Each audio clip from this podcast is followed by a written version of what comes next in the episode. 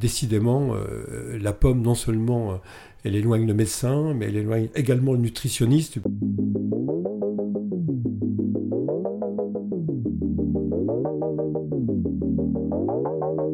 Bonjour à toutes et à tous. Vous écoutez Révolutions alimentaires, un podcast produit par Darwin Nutrition et présenté par Mathieu Briard et Louise Brouwen. Cela fait très longtemps que j'attends cet épisode. Nous avons attendu le 15e numéro pour évoquer la pomme, le fruit préféré des Français.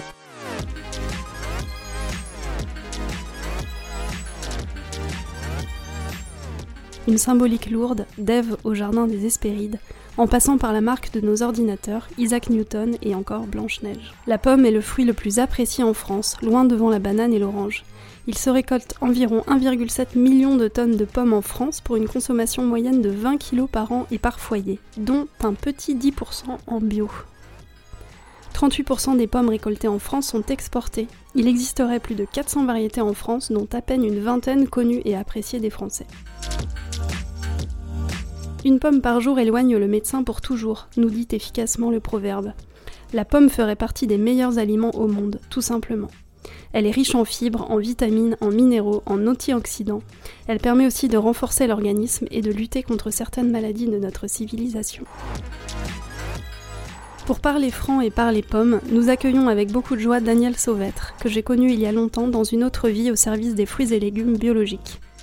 Daniel est arboriculteur et viticulteur dans les Charentes et en Dordogne au sein d'une association familiale avec Isabelle, Valérie, Victoria, Philippe et Fabrice. Ensemble, ils cultivent 80 hectares de vignes et 90 hectares de vergers de pommiers, quelques châtaigniers, noyers et myrtilles. Daniel préside aussi l'association des vergers éco-responsables qui réunit les deux tiers du verger de pommes et de pois en France. Il est par ailleurs maire de sa commune, Régnac. Bonjour Daniel. Bonjour Louise. Tu es arboriculteur. Qu'est-ce que ça signifie? Qu'est-ce que ça implique? Je pense en ce moment euh, en particulier à la sécheresse qu'on subit. Euh, est-ce que tu peux nous expliquer un petit peu ton métier en quelques mots? Arboriculteur, ça veut dire que je vis de mon verger, que je plante euh, des pommiers, que je prends soin de mes arbres, que je cueille les pommes et que je, vends ces pommes pour, pour, pour me nourrir. Et est-ce que tu pourrais nous expliquer en quelques mots l'histoire de la pomme? Euh, J'ai souvenir que ça commence dans les brumes de l'Asie centrale. Oui, on sait depuis euh, ce très très beau reportage réalisé par Catherine Pex que la, pomme est née euh, aux confins de l'Asie centrale, dans les monts célestes, les monts Tian Shan au Kazakhstan. Et, donc c'est un malus siversi qui euh, est le lieu d'origine de la pomme.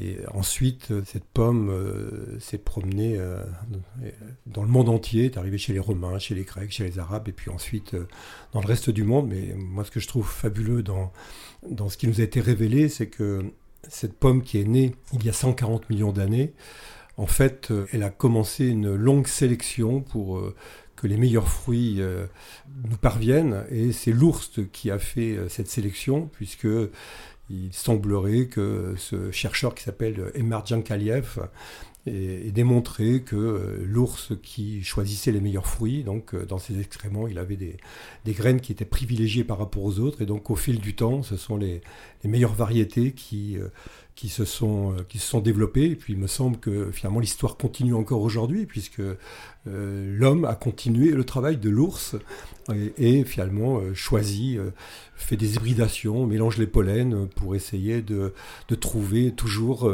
cette pomme idéale dont on rêve encore aujourd'hui. Avant d'aborder la, question de la culture de la pomme et de la nutrition, est-ce que tu nous parlerais un petit peu de la symbolique que j'évoquais au tout début dans l'introduction? Je pensais aussi à Jacques Chirac, on a beaucoup associé Jacques Chirac à la pomme, et moi j'ai en tête aussi René Dumont, donc un des premiers candidats qui était agronome, c'est pour ça que je le connais avec une casquette d'écolo. Euh, pour moi, il y avait aussi cette symbolique de la pomme derrière. Moi, j'avais réfléchi un peu à, pourquoi la pomme a, toutes ces symboliques depuis, euh, depuis toujours. On, lui, euh, on lui accorde tellement de, de, de, de, légendes ou de, ou de mythes.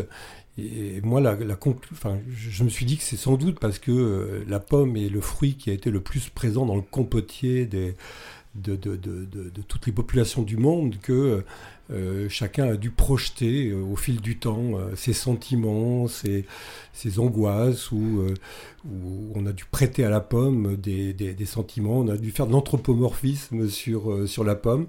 Et c'est vrai qu'on la retrouve, ça commence, paraît-il, par, par une grosse tromperie, puisque on, dit que dans la Genèse, Adam et Ève ont été chassés du paradis parce qu'ils ont croqué la pomme, mais aujourd'hui, il semblerait que ce ne soit pas réellement la pomme qui était...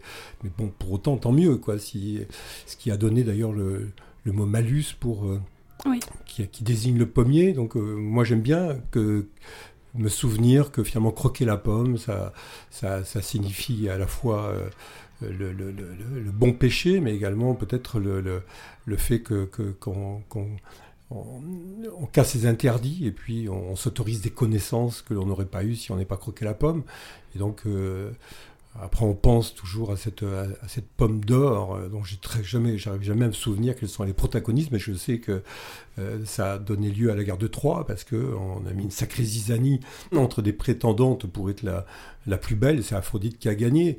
Voilà, donc il y a plein d'histoires comme ça, et c'est vrai que euh, peut-être plus récemment, moi j'ai vécu assez intensément cette fameuse campagne de Jacques Chirac, puisque on me sollicitait pour avoir des pommes. Tous les militants de l'époque venaient chez moi pour dire nous faut une grosse caisse de pommes parce qu'on va aller euh, faire euh, la campagne de Jacques Chirac, et, donc donne-nous des pommes. Donc j'ai dû donner à l'époque une tonne ou une tonne et demie de, pommes, et ce que j'ai trouvé fabuleux, d'ailleurs je, pense que le travail a dû être fait, c'est tout ce qui a... tout, tout ce qui a été fait pendant cette euh, période de campagne, euh, puisque la pomme a servi de, il y a eu l'effet pommier, donc c'est Jacques Pilan qui a, qui a mis en tête du livre le pommier, donc on a appris que c'était lui, l'effet pommier, après on a vu les guignols, après on a vu que là, on dit la pomme n'était pas était rouge, mais n'était pas si, si, si, pure que ça. Enfin voilà, il y a eu toute une, il y a eu toute une symbolique autour. Donc je, je pense qu'on vit tous avec, avec, euh, avec des expressions qui sont liées à la pomme, avec, euh, avec sans s'en rendre compte. je crois que notre quotidien est bercé par, le, par, le, par l'image de la pomme qui nous sert à tout bout de champ pour, euh, pour, pour dire des choses. Ouais. J'avais jamais remarqué que le mot pomme était inclus dans le mot anthropomorphisme. quels sont les enjeux de la filière, des filières de pommes aujourd'hui en, France et peut-être même à l'international? Je sais que c'est aussi un sujet qui, qui t'intéresse beaucoup, qui te touche beaucoup euh, Oui, c'est mon quotidien. Il se trouve euh, qu'aujourd'hui, en, mai 2022, euh, nous entrons dans une nouvelle période qui, qui va sans doute être difficile, puisque avec les événements à l'Est, on, a des gros pays producteurs, la, Pologne, maintenant la Serbie, la Moldavie, qui, vont avoir une forte récolte cette année sans avoir forcément de, de déboucher et puis euh, le reste de l'Europe aura une belle récolte aussi. Et, donc la France perd des marchés extérieurs. Euh, j'ai entendu tout à l'heure qu'on exportait 30-40%, euh, et en fait c'est en chute libre depuis 4 ou 5 ans, puisqu'on est fortement concurrencé sur le Moyen-Orient, sur l'Asie. On a l'Algérie qui a totalement fermé ses portes alors que c'était un gros débouché pour la pomme du, sud-est. Donc on, a un marché qui se rétrécit et avec euh, une offre qui, qui se développe. Donc, euh, et puis l'autre élément aussi, c'est qu'on a une baisse de consommation après les, les deux années de Covid. En fait, euh, les consultants, puisque chacun essaie d'interroger les, pour analyser pourquoi les choses changent, pourquoi est-ce que l'on croque moins la pomme. Et il semblerait que les Français aient eu un coup de fatigue ou un coup de fatigue, nous dit-on, après avoir passé deux années au fourneau. Et ils, ils ont envie de plats préparés, peut-être de, de choses plus simples.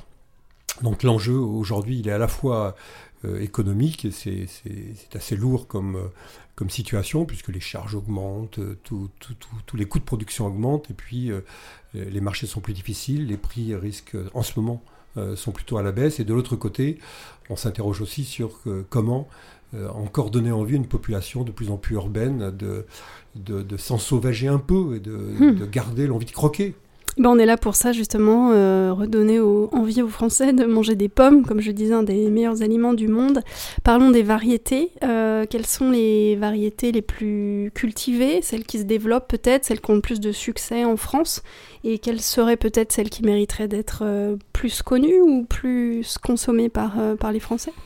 Les tendances sont, sont longues à, évoluer. En fait, les, consommateurs sont, assez attachés à, une variété et l'évolution de notre variété se fait très lentement. Donc aujourd'hui, une variété qui, qui, qui a bénéficié d'un beaucoup d'efforts marketing qui a pris une part de marché importante en France et en Europe, c'est la Pink Lady, la variété rose, qui, qui s'est imposée à, force de, gros moyens de communication et sans doute parce qu'elle a des qualités intrinsèques très fortes. Et puis à, l'opposé, une autre variété qui, qui s'appelle Béchage Chantecler, hein, qui a été euh, créée euh, à Bordeaux, à la Grande Ferrade, par euh, l'INRA et sélectionnée ensuite à Angers en 1957 et qui, toute seule, par uniquement ses, ses, qualités organoleptiques et puis sa, sa belle forme, sa belle couleur, s'est imposée au fil du temps et aujourd'hui elle occupe euh, sur, le, rayon euh, une, place importante. On va avoir euh, ces deux variétés, mais on, trouve toujours des golden, mais la golden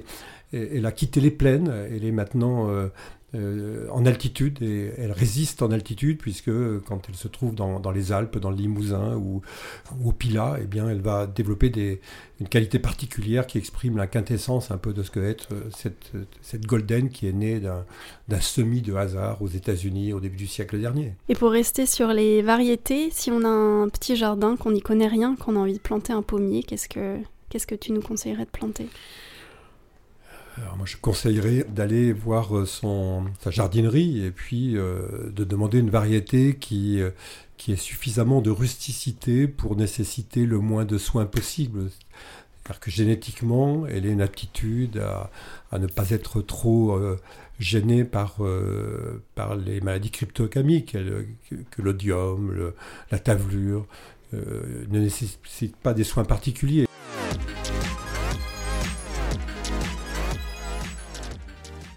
Une maladie cryptogamique ou fongique est une maladie causée par un champignon parasite. Autrefois, les champignons étaient classés dans la famille des plantes cryptogames. Le nom de maladie cryptogamique est resté même si les champignons ont changé de branche de classification.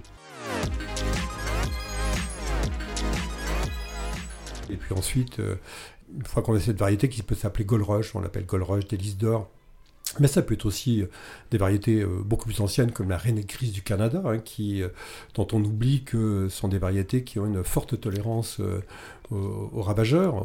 Ça peut être une reine des rainettes, mais là ça va demander un peu plus de savoir-faire de la part de, du jardinier, puisque on a l'habitude de dire qu'elles sont moins grower friendly, c'est-à-dire qu'il faut avoir un, certain art de, de l'arboriculture pour, euh, pour en maîtriser la mise à fruit chaque année. Voilà, les choix sont multiples, mais euh, je j'ai pas de, recette. alors peut-être si, je, vais dire qu'il faudra acheter euh, cette variété pour laquelle j'ai un rêve pour demain, qui est, qui est issu d'une association dans laquelle je, suis enfin, que, que j'ai créé il y a, au début des années 2000 avec d'autres arboriculteurs, avec un, un chercheur de l'INRA qui prenait sa retraite, Jean-Marie Lespinasse, ô combien célèbre dans le monde de l'arboriculture, dans le monde entier, et qui avait pour passion d'essayer de, d'hybrider euh, cette variété qui euh, pourrait euh, pousser sur ses propres racines sans avoir besoin d'être greffée, qui pourrait être tolérante à, la plupart des ravageurs, maladies et ravageurs, et qui aurait aussi cette qualité de, de ne faire qu'un fruit par inflorescence, donc qui ne nécessiterait pas d'éclaircissage, et puis qui aurait donc un retour à fruit qui parce que le pommier porte des fruits si on le laisse faire une fois tous les deux ans, ce qui ne satisfait pas ni le jardinier ni le professionnel que je suis. Et donc cette variété, naturellement, euh, n'aurait pas euh, cet inconvénient. Donc cette variété, elle s'appelle Akita, et donc on, commence à la commercialiser euh, à partir de l'automne prochain, donc peut-être arrivera-t-elle jusque dans les jardineries, et peut-être que les, les, jardiniers de demain vont avoir cette variété facile à produire. Ça donne très envie en tout cas de la planter, de la goûter. Justement, euh, je parlais de la part du marché bio qui est à peu près, je crois, de 10%. Euh, est-ce que cette part de marché continue d'augmenter ou est-ce que ça stagne justement aussi après deux années peut-être euh, de, confinement On n'est plus sur une régression?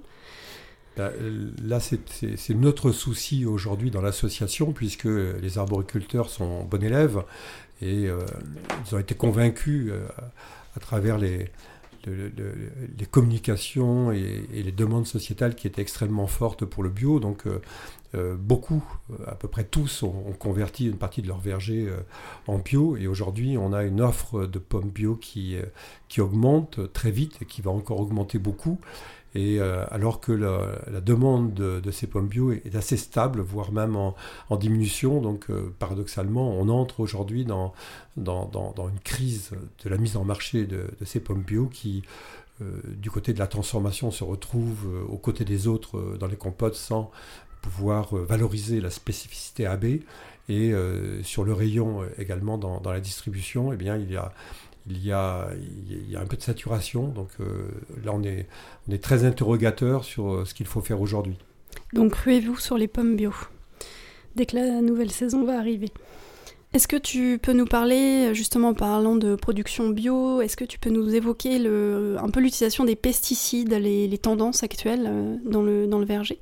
Les pesticides sont utilisés, que ce soit en bio ou, ou pour mon programme qui s'appelle Verger co-responsable, parce que en fait, on, cherche euh, à obtenir du pommier la pomme pour, euh, pour nous-mêmes, mais on, essaie d'en priver euh, les moisissures qui veulent s'attaquer à ces pommes, ou les lépidoptères, ou, ou, tous les agresseurs qui aimeraient bien croquer dans notre pomme à notre place. Le lépidoptère est un insecte dont l'adulte, qui possède une trompe pour aspirer les aliments liquides et quatre ailes couvertes d'écailles microscopiques, est un papillon la larve une chenille, la nymphe immobile une chrysalide. Donc euh, le travail euh, de toute l'année de l'arboriculteur, c'est d'essayer d'éviter que, euh, que, ces, maladies ravageurs ne, détruisent notre récolte. Et donc pour ça, on, utilise, quand on est en agriculture biologique, on utilise des substances naturelles hein, qui qui, permettent le cuivre, le soufre, les bouillies sulfocalciques ou, ou l'azathirectine qui est l'huile de Nîmes pour essayer de se protéger de ces maladies ravageurs. Et quand on est en verger co-responsable, eh bien, on s'autorise au-delà de ces substances naturelles des, des substances qui sont issues de, de, la chimie de synthèse, mais qui, euh, que ce soit d'un côté comme de l'autre, euh, doivent répondre à, à l'ensemble des, des, critères qui, euh, qui permettent que ces substances aient une homologation. Donc voilà, moi j'aime beaucoup rassurer les, consommateurs pour leur, leur dire que au fil du temps, on, maîtrise ces techniques, on maîtrise aussi puisqu'on utilise ces substances qu'en dernier recours, c'est-à-dire qu'on essaie d'abord de s'allier le concours de la nature, des prédateurs, euh, euh, de la génétique qui permet d'avoir des variétés plus résistantes. Et, à partir de là, eh bien, quand euh, les pommes, vous les achetez sur les étals, qu'elles soient bio ou pas bio, passez-les quand même sous l'eau sous du robinet parce que il y a toujours des dépôts qui ne sont pas forcément des dépôts de produits sanitaires mais qui justifient qu'on lave sa pomme et puis ensuite on croque dedans un bel dent et surtout on ne l'appelle pas.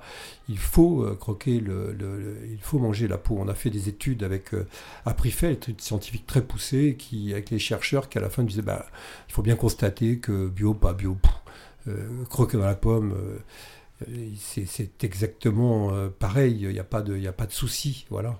Et question de novice que me souffle Mathieu à côté de moi, si on peut donc bien manger la peau, est-ce qu'on peut manger les pépins?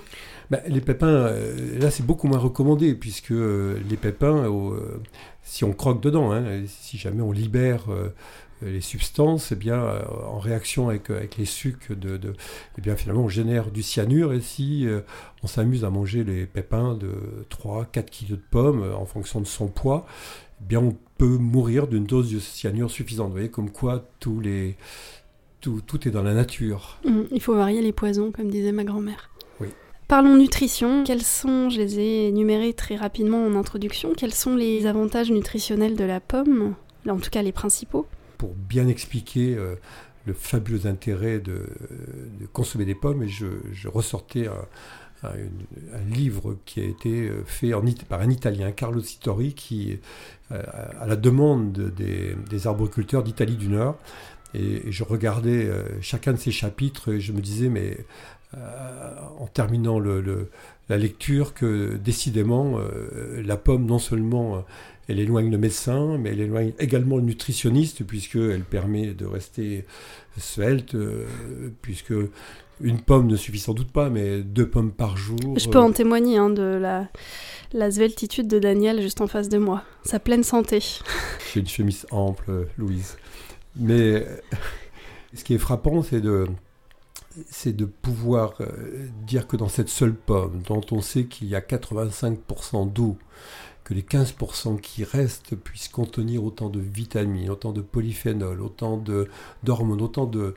Enfin, tout, tout, tout, ce que l'on peut euh, rêver de, de nécessaire. Une potion pour, euh, magique?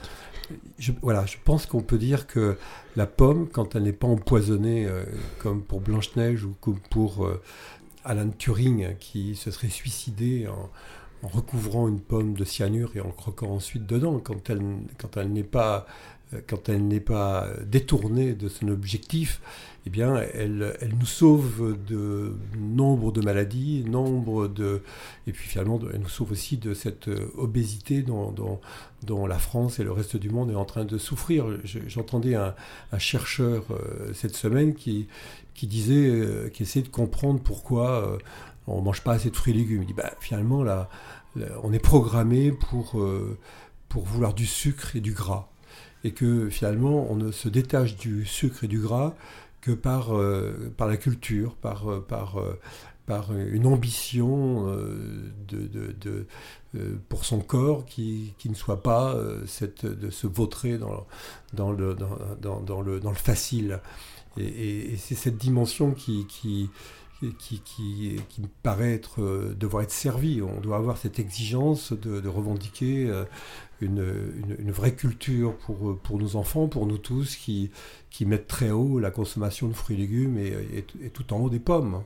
On est tout à fait d'accord là-dessus. Euh, J'apporterai quelques nuances sur le gras et je renverrai nos auditeurs euh, à notre émission sur les bons gras parce que le gras c'est la vie, comme on l'a vu. Les pommes, euh, souvent on les mange au dessert, c'est pas forcément recommandé d'ailleurs par les nutritionnistes, on dit que le meilleur moment pour les manger c'est 16 heures, la, le goûter des enfants, enfin la, fringale de l'après-midi, c'est aussi le moment où je crois notre euh, pancréas est apte à recevoir un petit peu de sucre, le sucre dans la pomme.